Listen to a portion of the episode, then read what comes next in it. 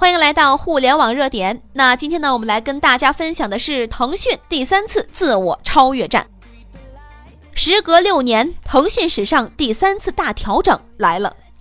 你的组织构架会决定你的团队写出的产品代码，这是互联网界颠覆不变的康威定律。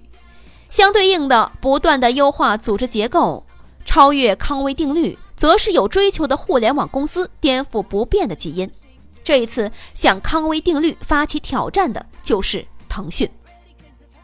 腾讯将新成立云与智慧产业事业群、平台与内容事业群，而原有的微信事业群、互动娱乐事业群、技术工程事业群、企业发展事业群继续保留。此外，腾讯将整合社交与效果广告部与原网络媒体事业群广告线，成立新的广告营销服务线。这是腾讯时隔六年之后再一次大规模的内部的构架调整，它的目标呢也是很明确的。在马化腾看来，互联网的下半场属于产业互联网，上半场腾讯通过连接为用户提供优质的服务，下半场我们将在此基础之上助力产业与消费者形成更具开放性的新型连接生态。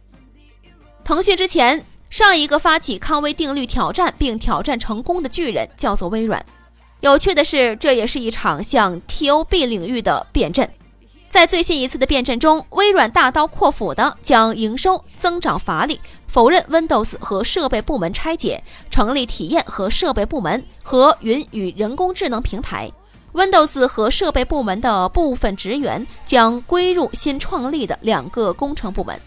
在微软现任 CEO 纳德拉为了这次变革发出的员工公开的信中就解释了，这次变动是为了让微软聚焦智能云与智能边缘的目标。在这一封公开信中呢，他写了一句激动人心的宣言：微软需要推动自己以超越康威定律。无独有偶，腾讯的即将发起历史上第三次组织构架调整的消息，也在发出类似宣言。为什么腾讯、微软们要推动自我呢？为什么要不断的挑战康威定律呢？换个中国式的比喻吧，或者能够更好的理解他们这样的选择。康威定律就好比是华山派中的气宗，强调以气御剑，组织架构为气，业务产品则为剑，以气为体，以剑为用。练气尚若不成，剑术再强，总归难达大成的境界。金庸老先生在《笑傲江湖》里详细描绘了气宗之长。剑宗和气宗的功夫各练十年，定是剑宗占上风；各练二十年，各擅胜场，难分上下。二十年之后，气宗的功夫才渐渐的越练越强。到了第三十年时，剑宗的功夫便再也不能够望气宗的项背了。而腾讯的组织构架之变，往往应对的都是互联网史上历史级别的升级待遇。比如前两次变阵面对的 PC 互联网时代、社交互联网时代，还有这一次面对的产业互联网时代，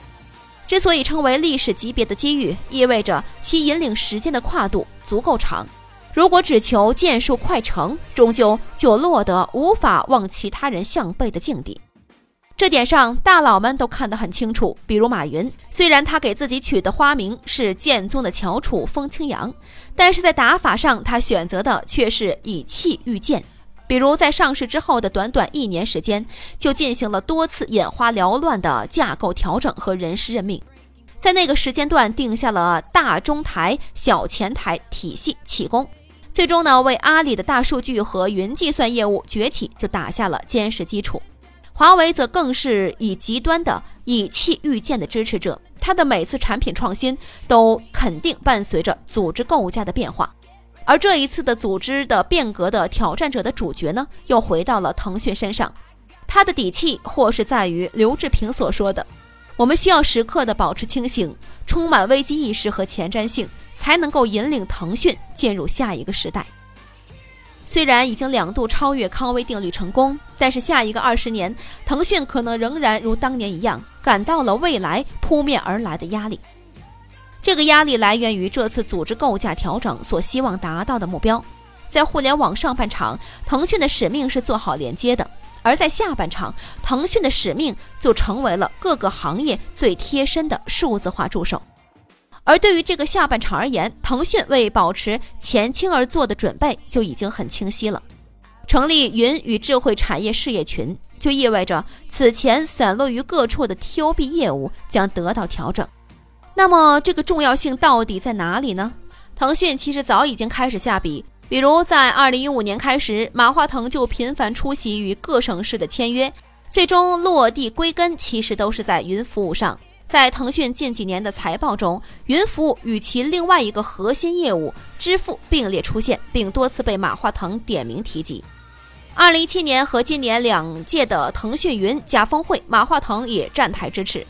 事实上，腾讯目前有七种武器可以已经运营这样的业务，包括公众号、小程序，还有社交广告、企业的微信、云计算以及安全能力等等的数字化工具。比如在政府云服务上，最著名的就是产品输出，就是粤省事，这是全国首个集成民生服务的微信小程序。那么在这个小程序里面，可以一站式的办理一百多项的民生服务。而在安全能力上呢，腾讯云服务的一个金融客户已经超过了六千家，合作的客户也包括了一百五十多家银行、四十多家保险公司、二十多家的证券公司，还有就是几千家的互联网金融公司。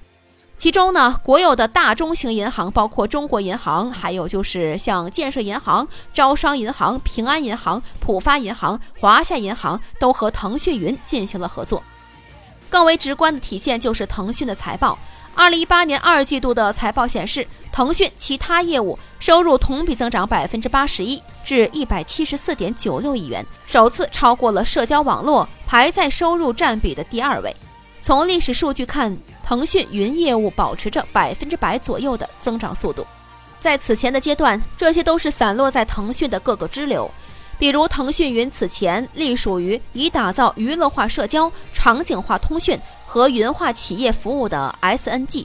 那么它也包括 AI 呀、互联网加呀，还有就是办公啊和小程序啊等等，这样的散落发展。如果要是想完成自身的使命的话，就只能让各个团队在垂直领域内不断提升能力和服务，但是其最终还需要达到如今需要汇集起来的时机。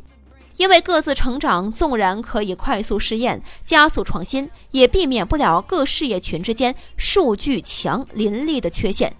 比如微信要借用 QQ 的数据，打造更精准的年轻人数据画像、兴趣标签，并不容易。企鹅影业想借互娱的事业群的数据，寻找更合适的人群做电影的推广宣发，也需要解决协同。这就好比金庸笔下的令狐冲啊，在体内拥有十余股强劲的真气的情况之下，要进入下一个境界，还是必须要借助易筋经的，将这些真气如细流归支流，支流汇入大川，隐隐似有轨道可循，最终呢，成为武林上的大拿。比如腾讯前任 CTO 张志东心心念念的技术中台，腾讯是否会建立一个强而有力的中台，集合腾讯内部的技术力量，打造基础技术层面内部的开发、共享和流转机制，则更是要考验这次变革操盘手中的大智慧和大勇气。不要忘记，阿里的大中台改革最终让他完成了云的转型。如同此前所说的，在前一个二十年，腾讯经历了两次主动挑战。所幸的是，他所拥有的自我革新基因，始终将自己套在了互联网历史的车轮之上。有理由相信，有了前二十年两度自我变革的铺垫，腾讯面对这一次的自我挑战，依然有足够的魄力、经验和底气。我们的微信公众号“互联网热点”粉丝已经突破了八十二万了，没关注的记得在微信搜索“互联网热点”，记得关注。朋友们，我们在那里等候你。